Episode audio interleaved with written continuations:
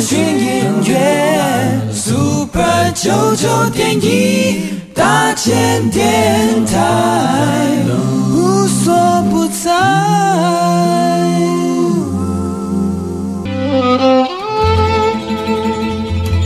每一段关系都是一门功课，每一次经历都是生命的滋养。世界上最重要的东西，往往用眼睛是看不见的。One two three four。那我们就用听的吧。今夜遇见小王子。Suis-moi, là où je sais souvent, suis-moi. Et si je suis pas, suis-moi, là où je suis libre.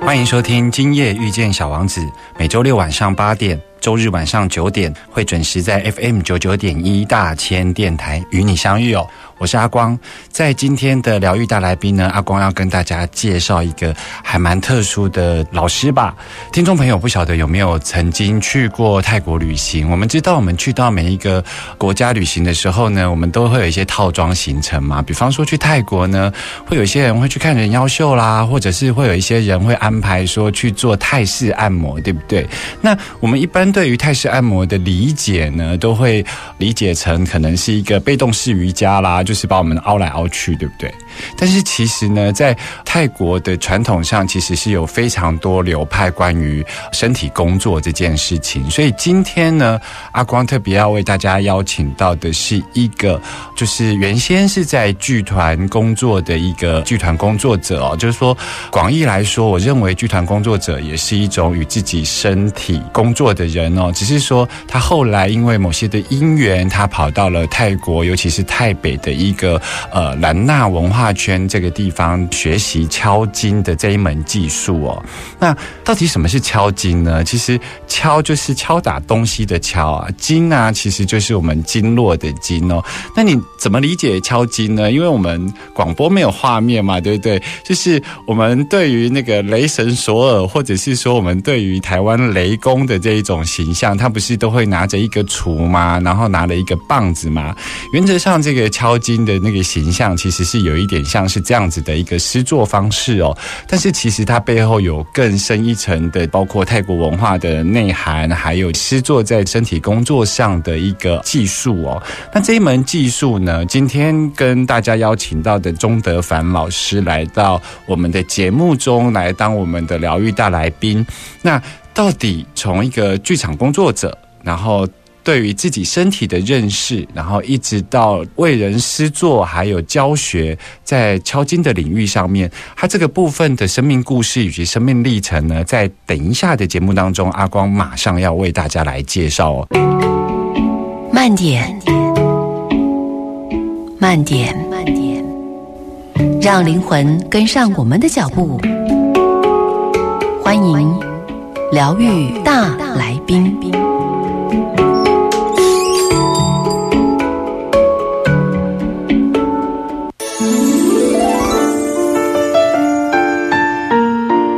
欢迎回来 FM 九九点一大千电台，今夜遇见小王子，我是阿光。在今天的疗愈大来宾呢，阿光要为大家介绍的是敲金的老师哦，就是来自于泰国，尤其是泰北这个地区的一个身体工作的一门技术哦。那这门技术呢，就是我们台湾有一个老师叫钟德凡哦，也是阿光的好朋友哦，所以今天要特别请德凡老师来跟大家聊一聊什么是敲金哦。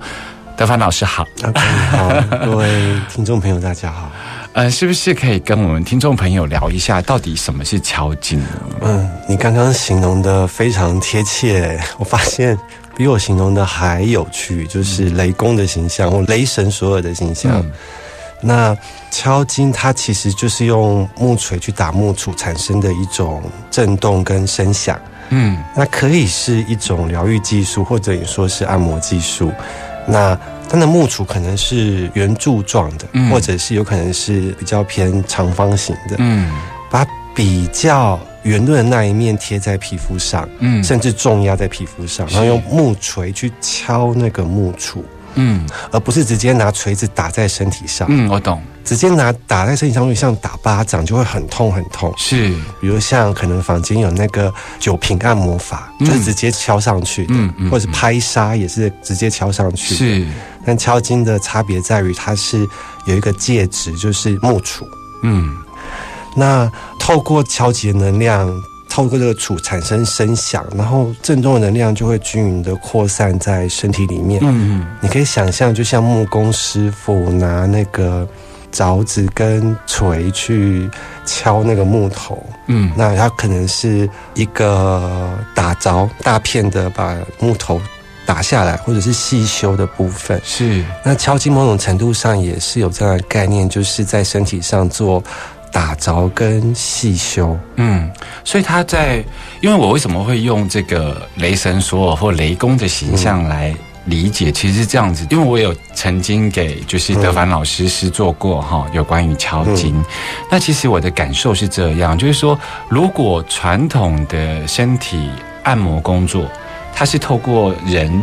肉跟肉的接触嘛，哈、所以我觉得那个所产生的某些生物电能不太一样。就是说，人跟人的交流里头，其实那个里头是有一些，我觉得是一种 aura 吧，就是人嗯其实是会有一些能量上的交流，不管是力学上的哈肌肉啊的施作。但是我觉得敲金比较特别的是，它其实是有一个节奏，就是在敲金施作的过程，其实是会有有点类似木鱼的声音吧，然后它会有一个节奏在。而我认为那个戒指变得很重要，是因为那个戒指其实是让施作者的老师傅跟呃被施作者的这个个案中间这个介质，其实有某种。某种合一，也有某种距离，而我觉得那个距离反而是这个敲金里头非常重要的一个因素。哎，对啊，所以我每次都会从你身上得到很多新的启发。认真的，因为因为我自己可能就已经一头栽进去，所以我并没有去思考到这一个层面。嗯，对，是因为在诗作上会感觉到那股电流。我所谓的电流，听众朋友可能不要觉得是那一种好像一百一十伏特的那一种电哦，其实是我们人身体其实一直都在放电。一个 flow，对，一个流，一个生物电在进行。那包括我们脑波，其实都一直在放电。所以对我来讲，那个木头作为敲金的戒指非常重要。就是，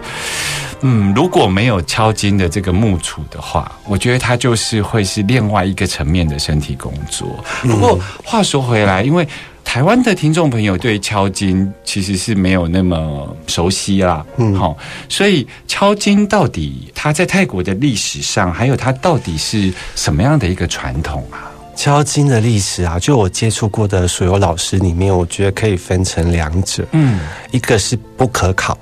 不可考呀、另外一个就是有一个确定的来源。那我先把不可考这个先简单的讲一下。对，呃，不可考的状况是，比如说我问某一个老师说他的敲金是跟谁学的，嗯然后谁是一开始做这件事的人，有点像文化探员哦。那通常会说他是跟左邻右舍，他可能跟 A 伯伯学草药，跟 B 伯伯学推拿，嗯然后跟某一个人学敲筋。嗯那问他他真正来源是什么，他是说不出来的。嗯但是这个老师叫 WeChat，他有一个说法是，以前在泰国他们要照料牲畜，象啊，或者是牛啊，嗯身上长脓包的时候，会用中空的管子，嗯然后放在脓包上，用力一敲，让脓包喷出来，再上药。是他认为跟这个可能有关系，但是也不确定。那另外一个老师是说，他觉得可能是来自中国，嗯哼。他觉得在书上好像看过，嗯哼 来自中国。不过，身为文化上的中国人的台湾人就，其实没有看过这样的呃文献记录，对。这是不可考的部分。对。那可考的部分其实就是整个泰国其实会奉呃一个叫新师傅泡库鲁达作为主师爷。嗯，整个泰国只要跟敲金有关的传统溯源，都会溯源到一个叫新师傅，对，星星的星，因为那个泰文叫岛，岛就是天上的星星那个是星，对，新师傅，嗯，对，那之所以说它可考，是因为嗯，它有确定的一些我们需要溯源有的疑问及解答。新师傅他是一九一七年出生在泰国的南奔南奔。奔府，是，南奔它其实就是在清迈，大家比较清楚。对，然后那个呃人妖打排球，他们是从那个南邦省，所以是两个夹中间那个就是南奔，一个小小的，嗯，一个非常具有文化历史的古城。大概西元八世纪就有一个所谓的哈利盆柴，就是女人国。哦，是，对那他这边出生之后，就是他年幼的时候出家，就是会学很多传统的疗愈技术。嗯那其中有一项是像刮痧一样，嗯，他们是拿象牙、猪牙或者是其他的木头器材，嗯，做成像剑或者是像长条形的，一本是像我们刮痧用的那种板子的状态都有。然后他会念咒之后吹那个象牙、猪牙，然后刮患者不舒服的地方。嗯在一九四七年的时候，就是新师傅开始用他学到的技术去帮病患做服务，可能是抓鬼啊，嗯，做法事啊，嗯。或者是呃身体有不舒服，就是一个嗯。因为他有和尚的身份嘛，对不对？巫医同源的概念，其实以前都是这样子，比较像可能我们去庙里砍皮蛇这样的概念，呃，但他因为可能生意很好，所以继续说他长途跋涉很累之后，他自己的肌肉状况会不舒服，所以他偶然之下，他拿着杵，就是刮痧的杵，嗯，然后用木棒敲自己的身体，对。敲在杵上，是。发现可以止痛、止痛、止痛。是，于是就把这门技术变成是一个他照料病患的技术之一。嗯，其实我觉得我还蛮喜欢听到敲金有德凡这样子的说法的原因，是因为其实在，呃目前呢、世界各地的这个身心灵工作者，其实有很大一部分会认为他们某些师承是，甚至一开始的时候来自于天启。你知道吗？那其实如果在你的陈述上面，其实是一开始包括很有可能在他们的农村生活里头，一开始是针对照料牛只啊、大象啊这种来自于生活面向上的运用。那再加上就是有新师傅这样的一个角色，因为包括我们传统的，比方说中国的汉学，就是汉方。其实也不是一开始有李时珍啊，《本草纲目》就总是会有一个人把这种生活经验，然后透过自己的生命经验去把它整理出来。那我觉得反而这样子的一个师承制度，还蛮符合一个所谓的传统。像您刚刚说的，其实我有一个状况蛮严重的病人，后来就是觉得得到很好的疗效，嗯，他就曾经陈述过一样的东西。他说，可能那个新师傅他是呃在人间代言的角色，他认为 他认为还是有一种更形而上的力量在传递这个东西。是，那另外，呃，我个人的看法是，因为整个泰北地区其实是泰国的手工艺中心，嗯。也就是它其实好几个木雕村，所以这种一直在敲打这种所谓这种 maybe 你说能量或者是一种习惯，嗯。也有可能造就出敲金这样这门技术。是，所以每一个土地上面，他们所要孕育出来的，包括呃，像我自己在理解政治也是这样，就是说台湾这一块土地上要培养出什么样的政治人物，其实这块土地自己都正在培养，而技术这一方面也是哦所以我相信在这个所谓的从南奔到南纳文化圈的整个圈哦其实应该有它还蛮特殊的地方哦。我们马上回来。今夜遇见小王子遇见小王子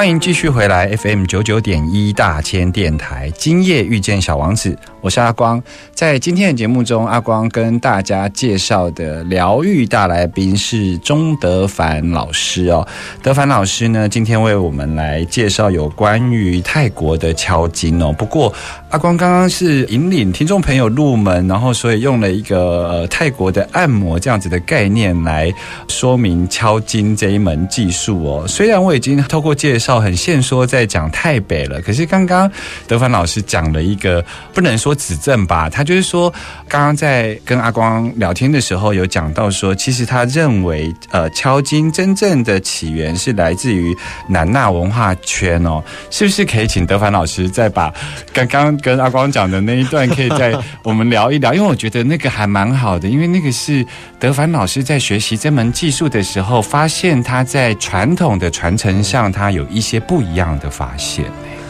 先解释一下兰纳文化圈好了，就是兰纳文化圈是目前在泰国还蛮红的，在学术界的讨论，它指的区域大概就是以清迈为中心，然后扩及你说的呃清莱、南奔、南邦、泰北的七个府、八个府。是，那为什么他们一直要强调有自己的文化呢？事实上，是因为这一个区域，它一直到了一八九二年，嗯，就十九世纪初的时候，对，也就是那个时候，英法在中南半岛殖民。嗯，那英国想借用一个理由，就是因为缅甸跟清迈你们的文字是相近的，跟南纳文字相近的，所以呢，我要一并把你并吞下来。嗯因此，就是整个泰北就是以清迈为中心，无痛的进入了泰国的怀抱，也就是那时候暹罗的怀抱。嗯。所以它是那个时候才变成归顺，变成泰王国的一部分。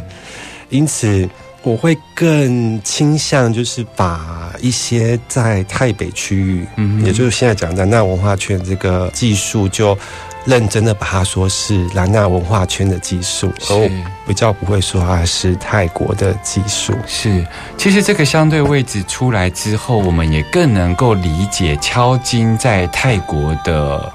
所处的位置。哎，这也是难怪，如果以所谓的主流观光，好像我们比较少去接触到敲金这样子的一个按摩的服务，这个身心灵这个疗愈的服务、哦。主流观光，因为它其实在一个不高不低的位置上，是。因为敲金这个服务有趣，因为我自己从事之后，我又做一些资料的搜寻，嗯，它其实在全世界各地的东方文化酒店都有，哦，是是是。也就是你不是到乡村，就是要到大饭店，，OK，因为它其实还蛮有它的特色，就是它还蛮吵的。嗯，产生相当大的音音响频，对对对对对，甚至会有点音高有点高，是。因为你用好的器具的时候，它比较扎实，就会像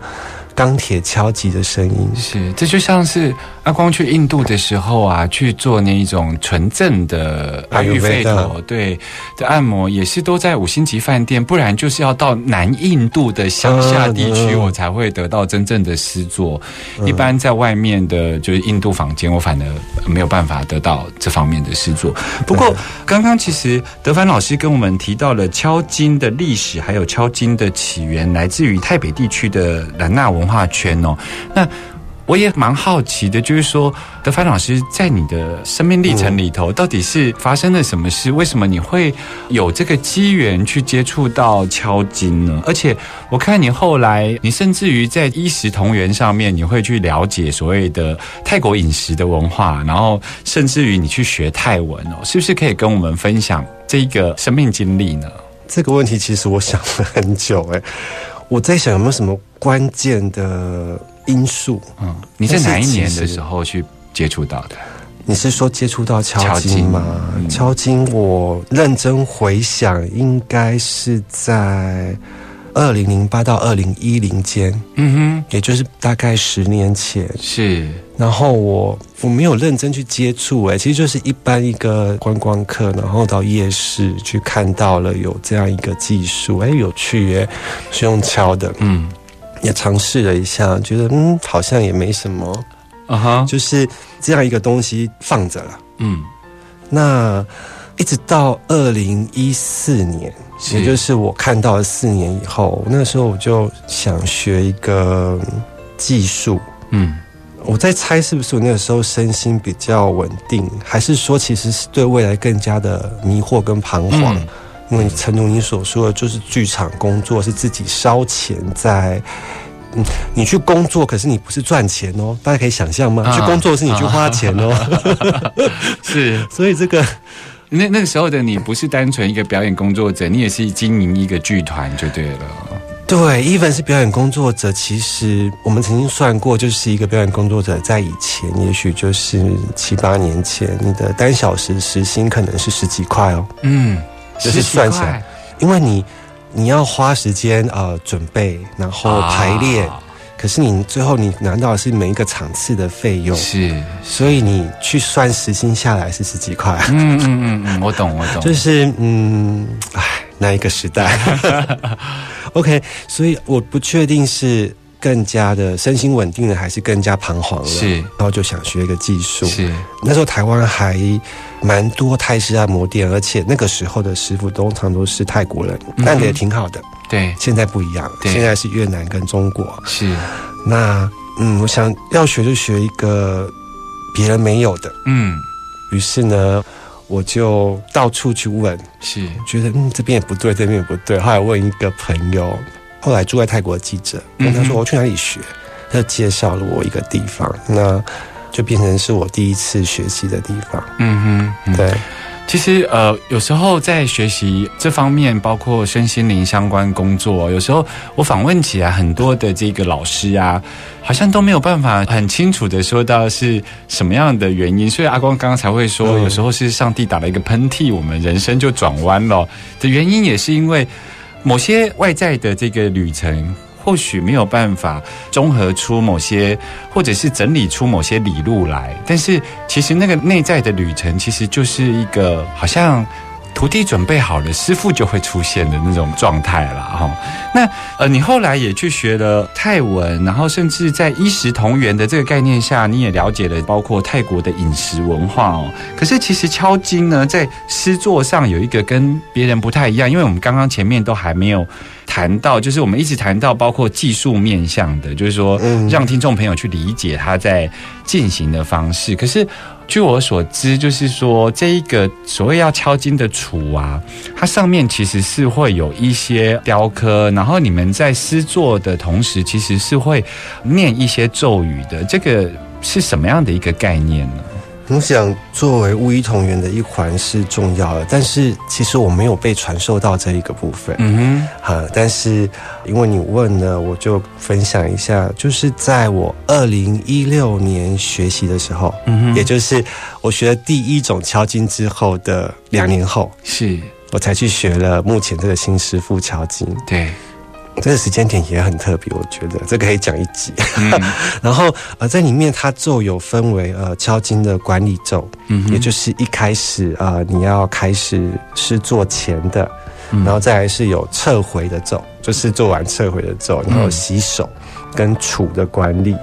那念咒这种神奇的音律可以达到什么样的疗愈效果？其实我不懂哈，但是就我的理解，念咒可以把意念集中在当下，有种、好啊，我现在要专心来做这件事的感觉。嗯嗯嗯，对。我听起来像是你知道吗？很多身心灵工作者，像有一些萨满，他在工作的时候与个案工作的时候，它其实是会要开启神圣空间的。那你想想看，就是说敲击某种程度上面是个案要对师傅要有一定程度的信任，还有开放。那部分的开放还包括身体的开放跟能量的开放。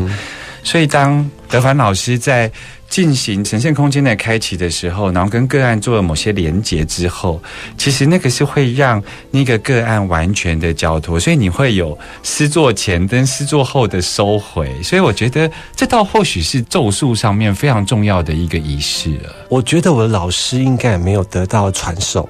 啊，那是新师傅，也就是算是我的祖师辈的人，他们的一个嗯，或许在他，因为他是新师傅是个和尚嘛，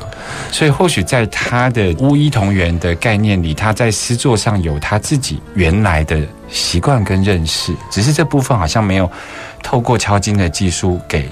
就大家就跟着这样子。他没有被传承下来。其实，嗯因为假设你要真的很传承下来的时候，每一样技术都有它，也许学舞蹈、音乐都有他拜的祖师，然后他的各种禁忌。对不能吃的食物、不能过的地方、不能做的事，那这些在一个呃被所谓西方科学医疗所控制的环境下面的时候，这些东西被当成是巫术，被当成是一个迷信的时候，这些部分其实是被摒除的。对对，某种程度上是是这样。其实这个也是阿光还蛮喜欢德凡老师的原因哦，就是说刚刚在讲树的部分啊，阿光就听到德凡老师自己讲说，他在这方面其实还不是那么了解哦，但是在他周边的认识上，他对于树的理解是什么，他试图跟我们讲哦，这也是阿光觉得作为一个身心灵工作者非常重要的一个心理素质吧，因为我很怕很多身心灵工作者到最后。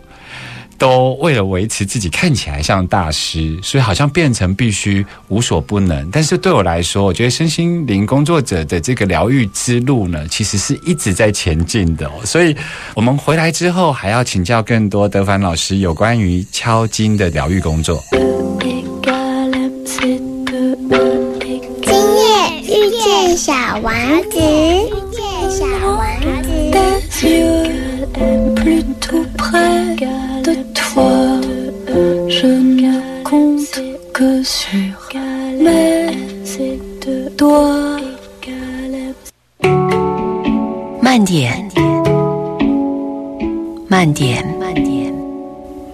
让灵魂跟上我们的脚步。欢迎疗愈大来宾。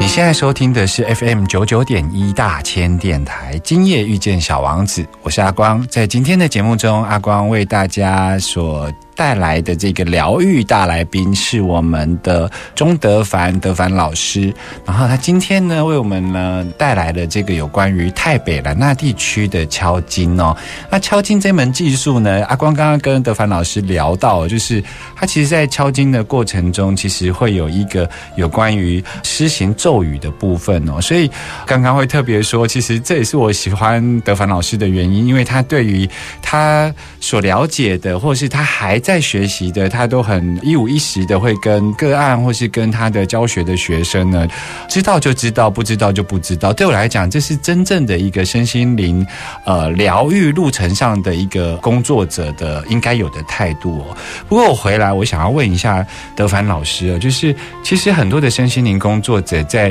施行上面，其实都会有一些心法。在你的学习路上面呢，你觉得敲金的心法是什么呢？条件的心法，嗯，我觉得可以用几个方向去谈哦。第一个是安全第一，因为嗯毕竟我们是按摩师，不是医师。再来是诚心的敬奉的主师，诚心的敬奉主师，我觉得这个东西在我所有的老师里面，我都看得到这个特质，也就是我是无形中去被影响到这个点。再来就是要打开你的感觉，嗯哼啊，那个感觉可能是触觉、视觉，那就敲击上来讲，可能还有听觉，哼，嗯哼，随时判断是不是有什么东西呃异常了。嗯，那最后就是要有医德，因为在泰国他们是有所谓呃医德的誓词，跟古希腊那个。希波克拉底誓啊我懂词是基本上是差不多一样的，不分贵贱，要有悲心，然后不以钱为最主要的考量，然后不能嫉妒同业，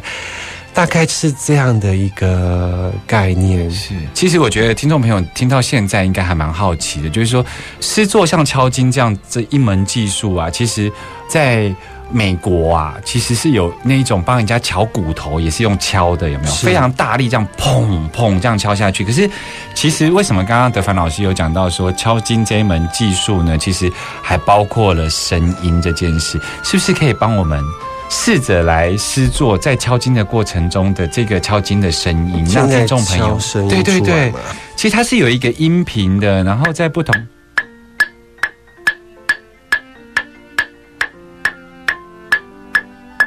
大概是这样。对，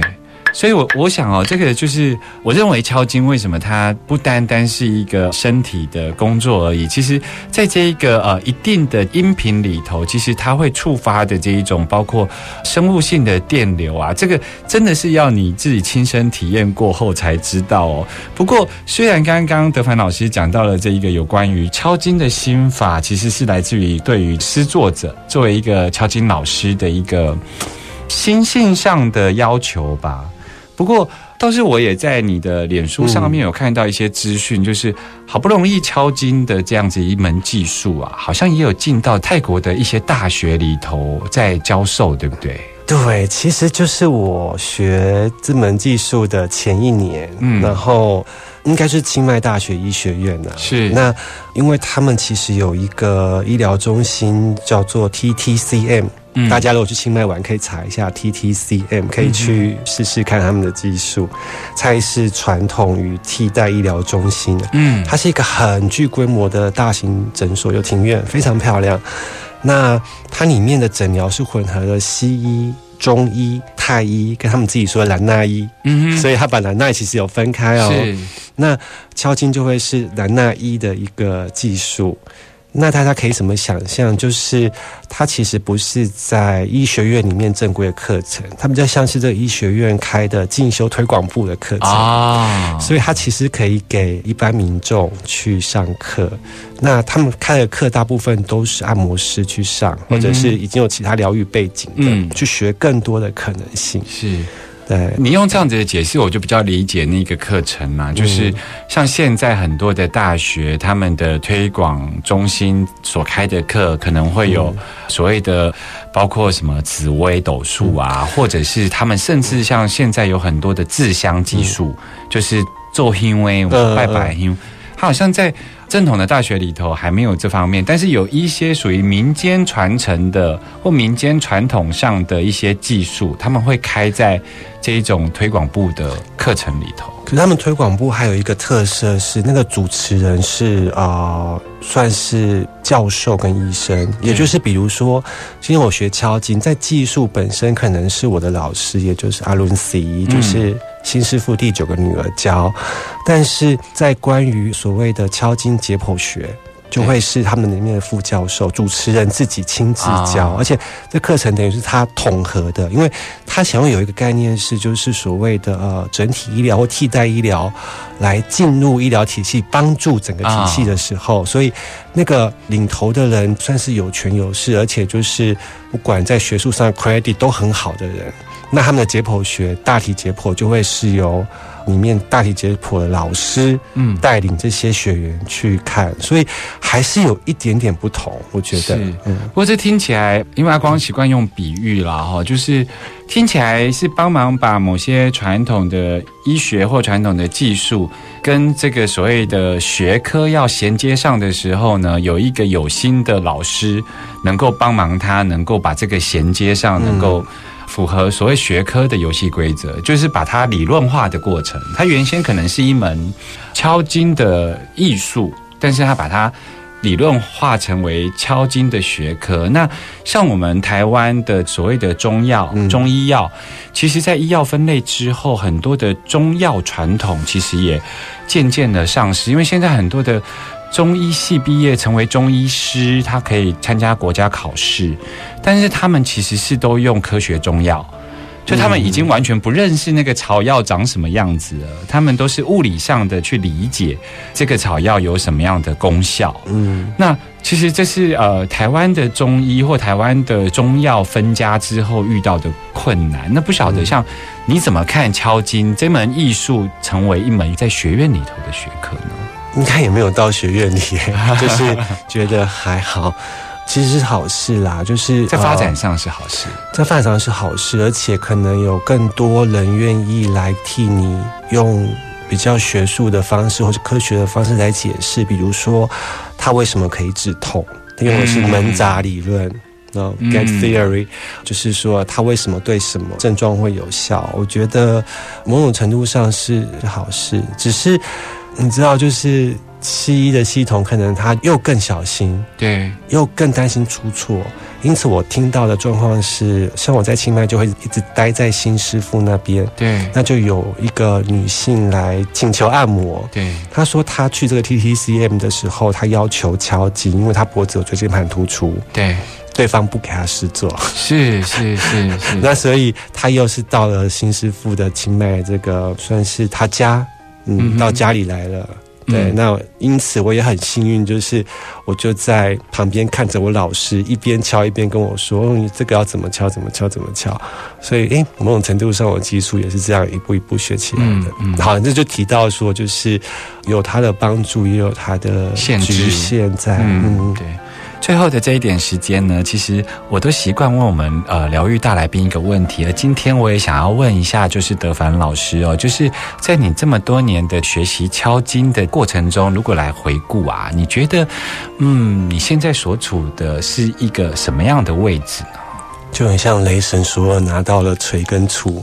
某种程度上对我而言是在疗愈的这个路上，我上路了。嗯代表我在我在路上了。嗯我想这个在路上了，然后正在前进，是我目前的状态。那我很庆幸是我上路了。是上路了这件事情，听起来有一点像是像是一首歌。小王子说：“如果你想造一艘船，不要抓一批人来收集材料，不要指挥他们做这个做那个，你只要教会他们如何渴望大海就够了。”我们下周见喽，拜拜。